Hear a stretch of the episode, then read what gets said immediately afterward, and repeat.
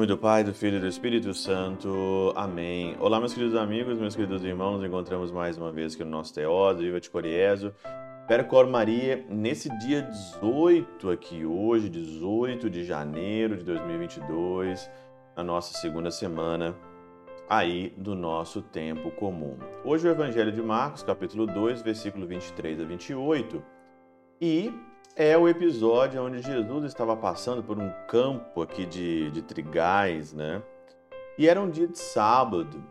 E os seus discípulos começaram a arrancar espigas enquanto caminhavam. E aí então houve aqui um, né, houve aqui uma desavença, né, muito grande e aonde que não poderiam comer isso no dia de sábado.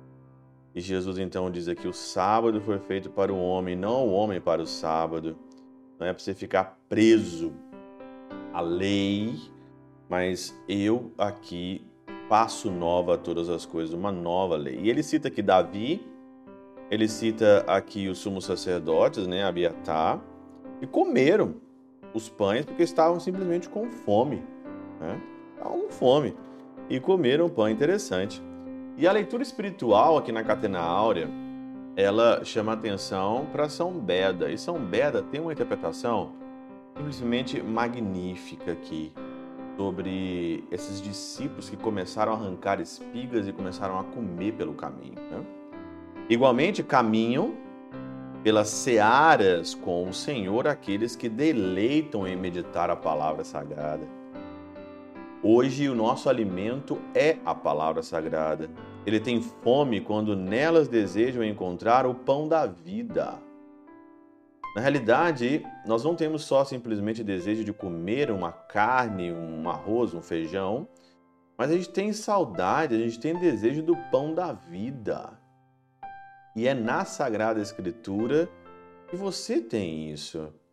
E isto em dia de sábado, quando, com a mente apaziguada, alegram-se por estarem vazios de pensamentos turbulentos. Por que, que você faz jejum? Por que, que você observa o jejum? Para você estar vazio de pensamentos turbulentos.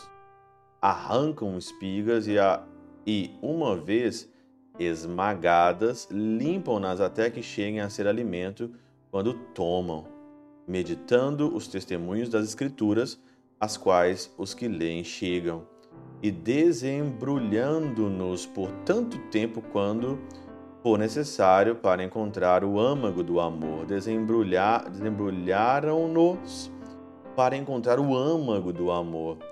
Verdadeiramente, esse repouso da mente desagrada os insensatos, mas é aprovado pelo Senhor. Por que e você hoje procura o alimento da vida. Às vezes desagrada muito insensato e diz para você assim: não é preciso você fazer isso, não é preciso você rezar tanto, não é preciso você meditar tanto, não é preciso você ir na missa. Para que você vai ler a Bíblia durante um ano todo?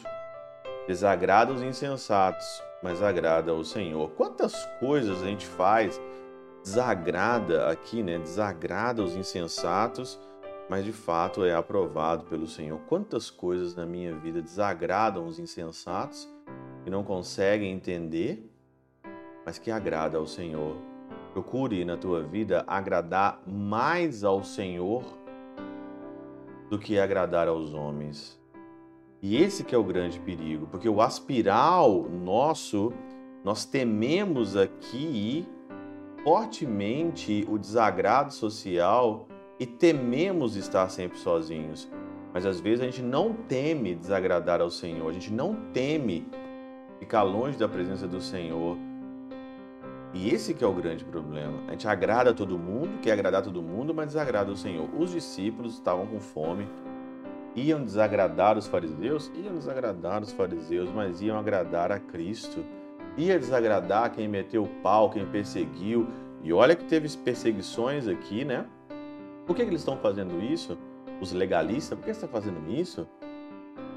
Está desagradando a Deus com isso, está desagradando a isso. Olha, quando você quiser agradar a Deus, quando você quiser amar, quando você quiser encontrar esse âmago do amor aqui, pode ter certeza que você vai desagradar muita gente. quando você está desagradando muita gente, pode ter certeza que você está no caminho certo. Quando alguém, ou quando muitas pessoas não entendem o que você faz, pode ter certeza. Aí é que você está agradando ao Senhor, sendo correto, sendo honesto, sendo justo. Por isso, agrade mais ao Senhor. Faça as tuas coisas para que o Senhor aprove, não para que o mundo e as pessoas aprovem. O mundo e as pessoas não são o seu Deus.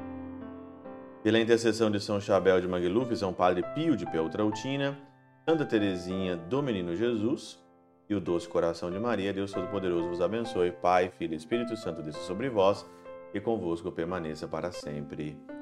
Amém.